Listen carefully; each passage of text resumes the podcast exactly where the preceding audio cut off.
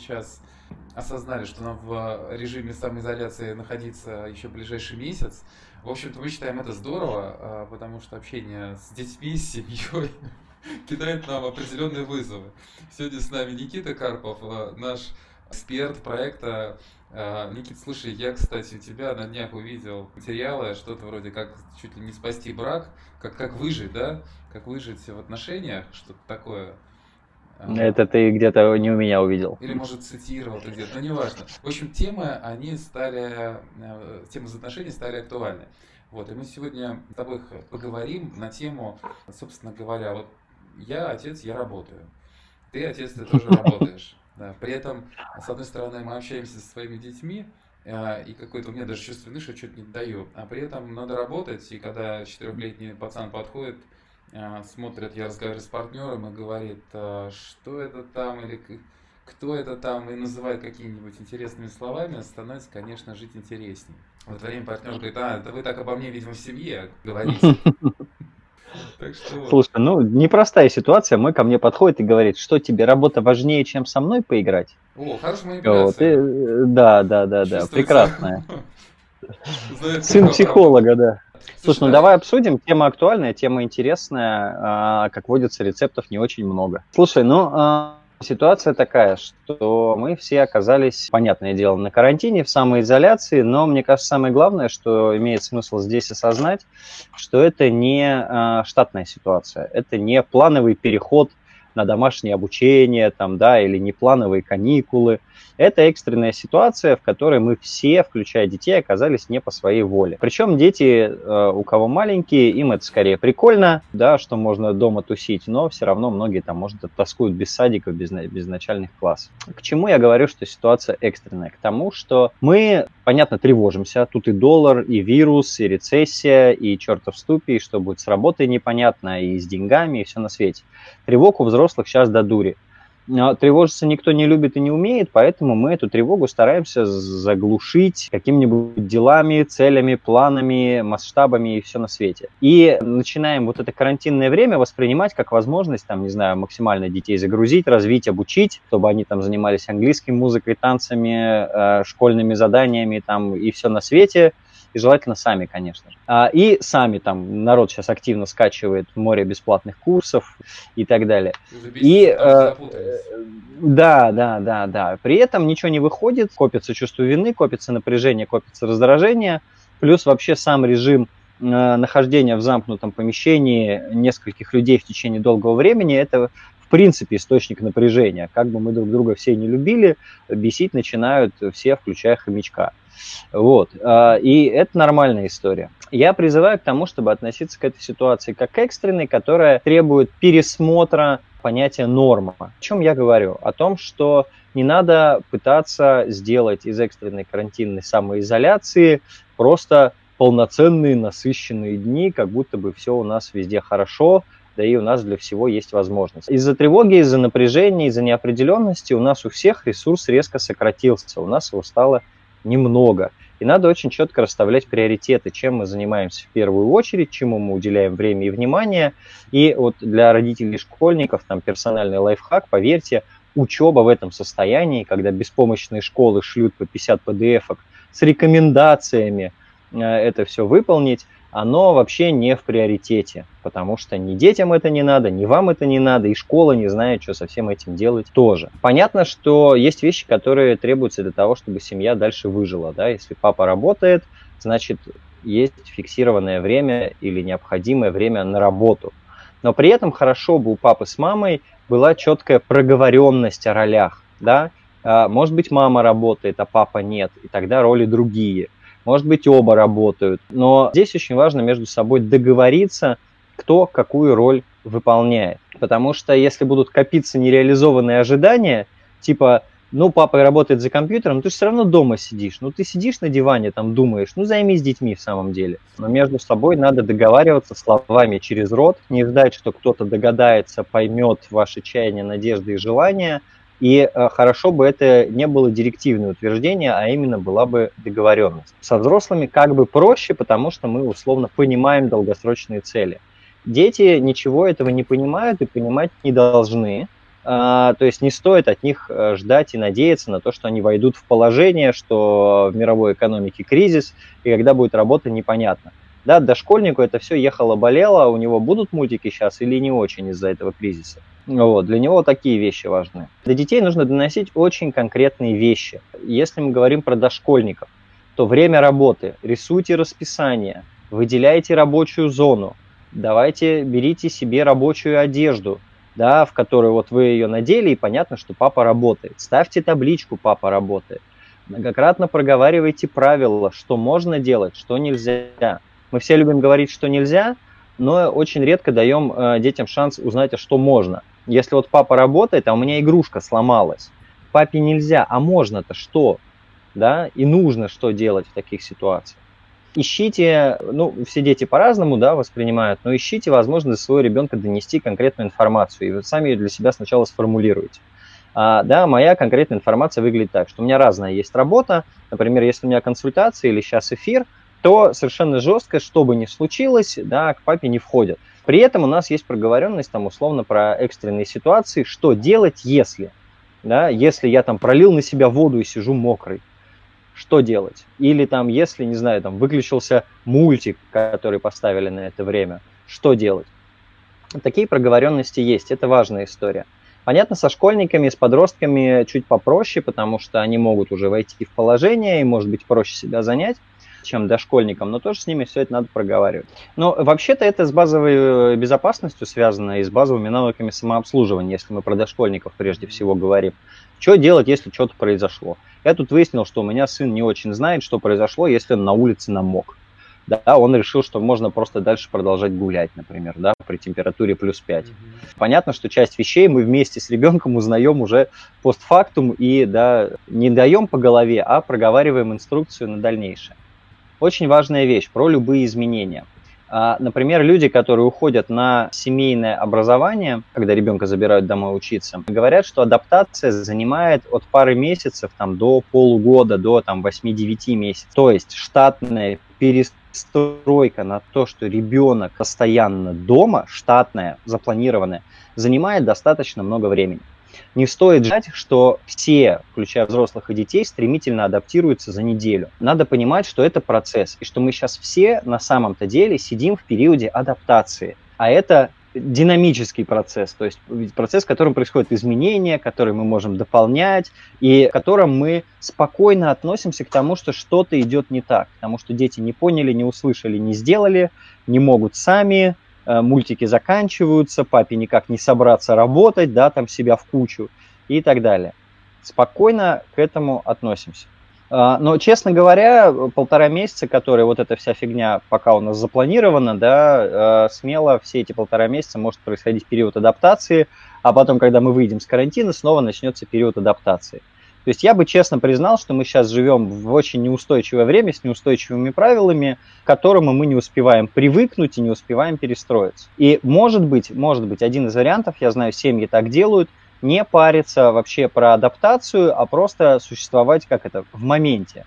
Но адаптация имеет смысл, усилия по адаптации, если я понимаю, что несмотря на карантин, дальше я все равно продолжаю работать удаленно, а ребенок у меня все равно остается на семейном образовании, например. Тогда я понимаю, что мне надо начинать вырабатывать правила. Это игра в долгую. А сейчас у нас игра непонятно на какой срок, поэтому я бы правила строил исходя из того, чтобы всем максимально комфортно было сосуществовать вместе какое-то время, учитывая острую необходимость в работе. Да, у кого пространства немного, тем, безусловно, сложнее всего, потому что дети любого возраста начинают беситься и вешаться просто от того, что им не хватает вот этого а, простора и а, подвигаться. Чем это можно компенсировать? Ну, во-первых, зонировать пространство. А, вот даже то, которое есть, что здесь мы занимаемся этим, здесь этим, здесь этим. В этом углу у нас детская, в этом углу у нас кабинет, вот тут у нас кухня-столовая, а тут у нас спа-зона и чиллинг, я не знаю. Вот.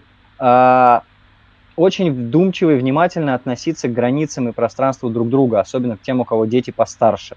Да, регулярно нарушать там чужие границы. Если у вас одна комната на всех, то, например, подростку имеет смысл выделить какой-то угол, хоть там э, волчанка его отгородить, я не знаю, стул поставить и не заходить туда без стука.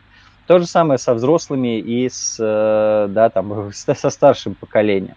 Компенсировать это можно физической активностью в имеющихся условиях. То есть я прям очень рекомендую всем заводить истории с зарядкой, с физкульт-минуткой, с домашним фитнесом, то есть все что угодно, чтобы можно было свою физическую какую-то энергию сбросить детям. Спокойнее относиться к тому, что дети, там, дошкольники, младше школьного возраста будут беситься – и здорово так подготовить им пространство, чтобы они могли в нем беситься, а вам не приходилось постоянно дергаться, не убьются ли они сейчас, там, авторшер 17 века. Просто, да, будьте к этому готовы и э, относитесь спокойно. У детей больше энергии, чем у нас, значительно, и им тоже ее куда-то надо девать.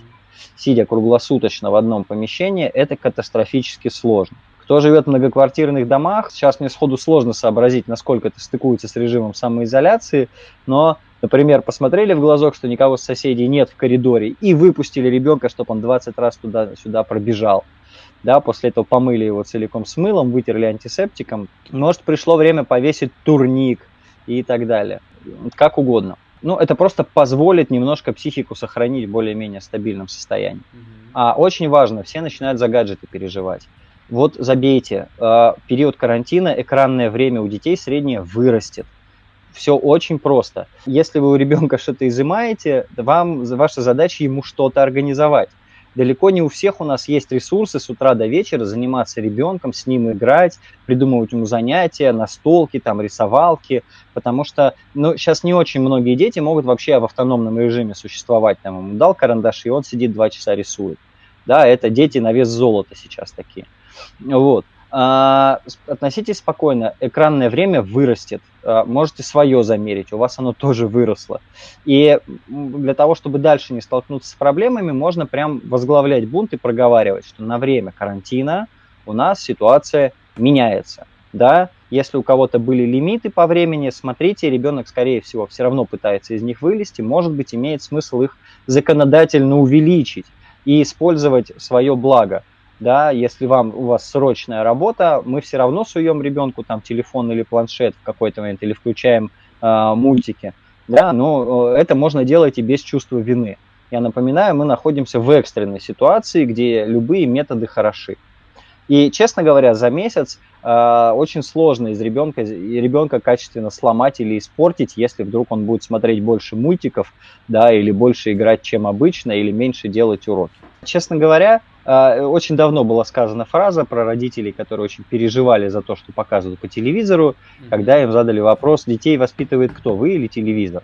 Вопрос-то не только в том, что он увидит, а в том, как, том, как мы, например, с ним это обсудим, или мы спросим, а что он там услышал, что он там усвоил, mm-hmm. да, на что обратил внимание. Мы как-то для дошкольников особенно, мы можем интерпретировать.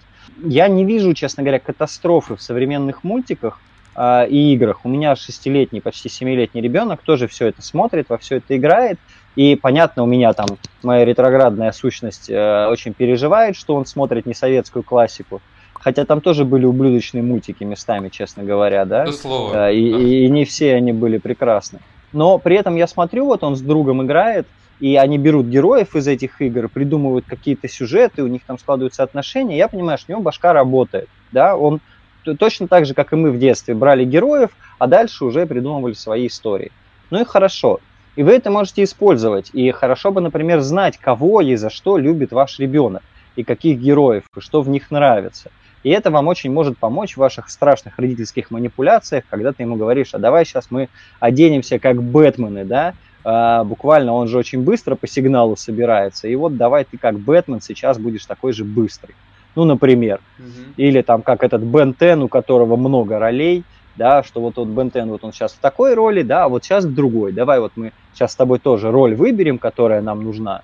Ну, нам нужна родителям, да, но мы оборачиваем все это в, в обертку, понятную ребенку. Для тех, кто постарше, они сами уже выбирают, во многом выбирают в соответствии с модой. А, тоже имеет смысл обсуждать. Я очень рекомендую смотреть фильмы, мультики с детьми, а, потому что вы тогда будете понимать, что он смотрит и что там с ним можно обсудить и поговорить. Воспитывайте все равно вы, чтобы он там не смотрел, потому что вы даете оценку а, этой модели поведения. Да? А, для дошкольников мнение родителей важно – И если вы неодобрительно относитесь к конкретной модели поведения, если там герой всех бьет по ходу, вы можете выразить свое отношение к этому да, и поговорить на эту тему. Подростки сами выбирают, часто подростки на самом деле выбирают интересные вещи, а, что не мешает предлагать им смотреть да, то, что вам хочется, чтобы они увидели. Но я очень рекомендую расставлять приоритет. Если вы хотите что-то вместе посмотреть с ребенком, честно себе скажите, у вас цель больше удовольствия или больше там образовательная какая-то, да? Поучательная. Вот. И да, не перевоспитайте ребенка случайно. То есть, если каждый фильм у вас будет превращаться в нотации в конечном итоге, ребенок не захочет с вами смотреть кино. Я недавно у себя в блоге писал там э, сериал прекрасный Sex Education э, для подростков, да, там э, про, ну, собственно, про секс, про то, как подростки вообще в этом существуют. Но он суперский совершенно, он абсолютно современный, но он очень классный и даже если его не обсуждать, он так интересно отношения формирует в сексуальной сфере. Вот, а уж обсуждать там ну, просто невероятное богатство всего происходящего. Там, даже, даже, даже в тупейших мстителях есть что пообсуждать, потому что у них там есть взаимоотношения какие-то, что подростков очень интересует. Короче, э, зафиксирую, экранное время вырастет, это имеет смысл возглавить, проговорить, что это экстренная мера. Вы можете регулировать, что в это время будет происходить в экране, Рекомендую тщательно разобраться в программах родительского контроля, а, а если уж вы не разбирались, тогда уже и не лезьте, потому что не можете проконтролировать, не командуйте. И это такое общее правило э, менеджерское. То, что, что смотрите что-то вместе с ребенком, и ну, дураковаляние тоже должно быть. А мне к тебе вопрос теперь как к отцу. Вот а у тебя бывали такие вот сейчас за неделю форс-мажоры своих, вот когда что-то влезли, что-то случилось? Слушай, ну меня в меньшей степени тревожит, когда что-то влезло, что-то случилось, на консультации все-таки я еще, да, очень важно, я еще и с другими взрослыми договариваюсь. То есть у меня редкая ситуация, что я один, вокруг толпа детей, а у меня срочная консультация. Mm-hmm. Я все-таки как-то превентивно э, готовлюсь к этой истории. Я понимаю, что это моя ответственность, чтобы мне ребенок сейчас, да, там чего-то не повредил, не помешал. То есть, ну, я ухожу, у меня, благо, есть возможность, я могу там в другое помещение уйти, там от ребенка спрятаться всем необходимым и поставив надзирателя, грубо говоря.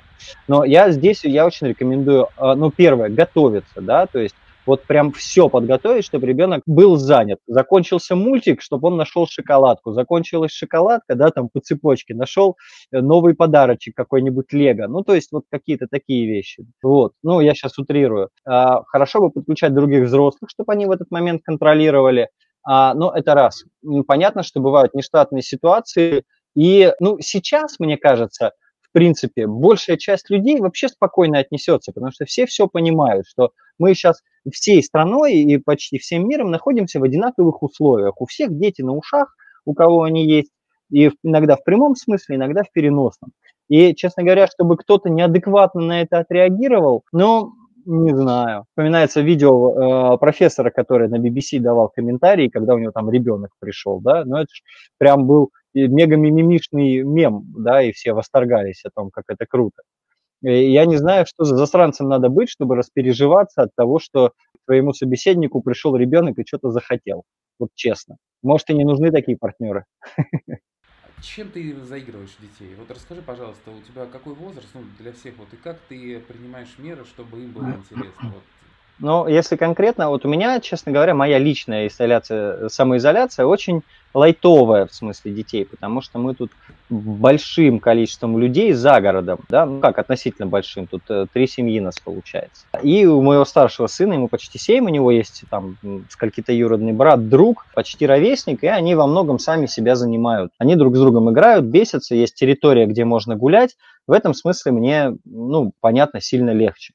Младшего годовалого, конечно, мы передаем, он у нас ходит э, по рукам, то есть я, мама, бабушка, и вот мы детей так друг между другом раскидываем. Если есть необходимость занять, то я все-таки сторонник всяких игр, которые я из детства помню, честно говоря. Не знаю, там морской бой, там какие-нибудь догонялки, если есть возможность на улице. Я еще большой сторонник к бытовым вещам детей привлекать, да, там картошку вместе почистить, я не знаю, посуду помыть порядок где-нибудь навести. Все это можно оборачивать в фантик игры, да, и они какую-никакую помощь оказывают, и они заняты, самое главное. Мы чуть пораньше уехали, у нас устаканивается режим, сейчас у детей начали появляться занятия. То есть мы придумали прямо да, кто что из взрослых готов э, с ними, как им попреподавать, да, и вот для них там сегодня у них была условная математика, вечером труд, пойдут в мастерскую изучать, как называются э, всякие инструменты. Я большой фанат настольных игр, я сам с огромным удовольствием с детьми играю, я лично просто люблю играть, в принципе. Слушай, ну сейчас вот мы со старшим в эволюцию играем, шикарная игра там про животных. Ну, я сторонник классических игр, там, не знаю, Уна, Уна шикарно заходит, там, начиная с 4 лет, вообще прекрасно. Очень простая игра. В монополию со старшим можно поиграть. Ну так, понятно, на простом уровне здесь не стоит ждать результатов. Шахматы, шашки, карты, честно говоря, э, все прекрасно. Иногда я чисто в их игры играю, то есть то, что они предлагают. Там был вариант, там играют в телефоне в мороженщика, и вот у них было то, что мы в детстве называли чай-чай, выручай, вот у них был в обертке вот этой э, компьютерной игры мы на улице носились. Они там собирают из э, пятерочки сейчас этих троллей, в них они играют, и тоже с ними можно пообсуждать, чтобы они порассказывали про характер, попоказывали карточки. Когда-то я ребенку устраивал домашние квесты, то есть я там прятал записочки по квартире, да, там в конце какой-нибудь небольшой приз, и в каждая записочка там есть задание, после которого он может идти к следующей записочке. Вот, тут э, все вопрос вашего собственного ресурса, но я большой сторонник делать то, что вам нравится, и э, не пытаться выжать из себя то, что вам категорически не нравится. Можно отталкиваться от интересов ребенка. Если у вас ребенок любит лего, может быть хорошая возможность сейчас купить ему большой лего и да, его на 4 дня вынуть из, как это, из, ну, как это, из социума, из помех, чтобы он 4 дня этот лего собирал. Если э, ребенок фанат рисования, так, пожалуйста, сейчас уроков рисования бесплатных, ну, тьма тьмущая куча возможностей сейчас действительно ребенка посадить перед ноутбуком, чтобы другой взрослый, которому нравится играть с вашим ребенком и чему-то его учить, ну или с какими-то еще детьми, этим занимался. Я здесь тоже сторонник делегирования совершенно спокойно. Тут важно а, очень такую штуку соблюдать. Мы я, например, да, об этом обжегся, и когда мне что-то очень нравится, мне очень хочется ребенка увлечь, я начинаю прямо вовлекать, давить и все такое. А если его не зацепило, а продолжать давить, то он просто как бы испытывает отвращение, да, и уже не хочет включаться. Здесь, ну, ищите грань, да, как можно пововлекать. У Олега Леонкина был прекрасный пример, что как он делает, что я вычисляю по квартире место, где чаще всего ребенок пробегает, и сажусь в этом месте заниматься каким-нибудь делом, которое очень интересно мне и типа на пятую-шестую пробежку ребенок начинает потихоньку включаться. Главное его не затаскивать насильно. Мне кажется, это прекрасная рекомендация. Но я честно, кстати, могу для отцов поделиться фейлом своим. Мы когда уезжали за город, то есть было понятно, что мы на какое-то время осядем на карантин, и я думал, вот, я старшему, как я мечтал, сейчас вообще старший не со мной живет, но вот просто на время карантина он со мной. Я думаю, ну вот сейчас я ему тут все организую, и вот у нас там будет что-нибудь полезное, вот такие занятия, такие, у меня будет четкий график, и все шикарно. И вот мы приезжаем на карантин, и я буквально через полтора часа понимаю, что как бы вообще я могу забыть про все свои планы. И э, просто неделю э, да, ребенок выгуливался на улице активно, пока да, все более-менее вокруг устаканивалось. Я к тому, что нормально, если не получается. Совершенно это спокойно и хорошо. У вас нет задачи за месяц подготовить из ребенка агента 007. Мне кажется, самое главное за время карантина – это вот контакт, общение, взаимодействие, чтобы время вместе было в удовольствие. Это ключевая цель, ключевая задача есть такое правило да, про инвестиции, про деньги, что инвестировать имеет смысл только ну, лишние деньги, условно, не вынимать их из оборота, э, из семейного бюджета и ни в коем случае не инвестировать последние. Так вот, с развитием та же фигня. Инвестировать нужно туда свободный ресурс, а не вынимать его как бы из э, э жизнеобеспечения. В этом смысле гораздо полезнее с детьми в кайф проводить время – даже если это не супер полезная какая-то история, если вы не читаете там Бракгауза и Эфрона по ролям, если вы получаете удовольствие, если вы общаетесь, если у вас крепнет контакт, то и хорошо. Чуть сложнее с подростками, им вы нафиг не нужны, им нужны сверстники, и поэтому им нужно больше экранного времени, чтобы там с ними переписываться. Или там э, скайпиться в зуме. Я видел прекрасную рекомендацию, про, это как раз про маленьких, что ну, у всех же хватает родственников, друзей, да, можно договариваться, чтобы какие-то другие люди занимали вашего ребенка, с ним разговаривали просто, какие-то дальние родственники, какие-то друзья, когда у вас уже сил на него нету, может быть, он захочет там побеседовать с бабушкой, ей тоже скучно, или с мамой друга своего, а потом вы такое же одолжение сделаете. То есть вам не обязательно нести всю вахту на себе. Сейчас, мне кажется, в нашем общем онлайн-пространстве все дети общие. И пора вспомнить о родственниках и друзьях, которые что-то умеют. Пора вспомнить о родственниках. Или о сообществе отцов пора вспомнить. А, например, а, там собраться 5-10 отцов, каждый из которых обладает каким-нибудь навыком, умением, ну, например, кто-то шарит в математике, да, и вот все собрали детей у компьютера, и один папаша им про математику что-нибудь вещает, а второй умеет из проволоки навертеть динозавра, да, и вот договорились, собрались. Мне кажется, это вот прекрасная идея для фонда отцовства, я дарю. Класс, так и, и можно туда еще привлекать всех остальных детей, да. Вообще любых отцов и детей, действительно. Так что, друзья, ну что, мы заканчиваем тогда. Что еще такого важного сейчас в качестве резюме можно обозначить? Получаете удовольствие от общения. Все. Это, если вы весь эфир прослушали или было слишком много информации, вот это главное. Больше да? общайтесь, это вам, это лучшая инвестиция, которую вы можете сделать.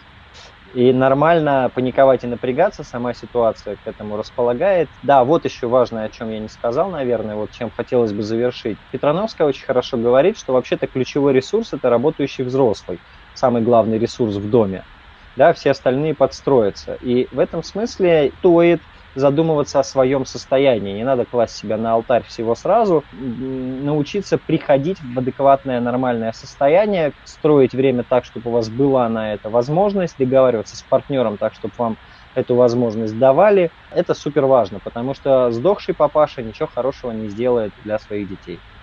Слушай, ну вот это очень важно, особенно если человек чувствует, что где-то проблема, и если он еще в ограниченное пространство приходит с таким вот зарядом, это прям будет раскручиваться и раскручиваться.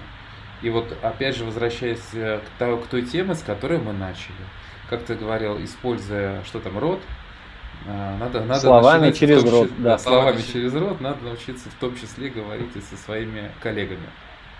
Здорово. Слушай, ну на этой ноте тогда мы прощаемся, друзья. У нас сейчас была первая трансляция в таком вот формате, в таком режиме. Я отдельно благодарю э, компанию 3Data, которая привезла нам вот новое оборудование. Мы еще будем его настраивать, потому что сейчас вопросы возникали. Э, здорово, что идет трансляция, надо до конца доработать звук, и все будет вообще прекрасно, как я понимаю. Все, Никит, спасибо, спасибо тебе огромное. Да, спасибо тебе. Да, и всем привет. Все, счастливо, пока-пока.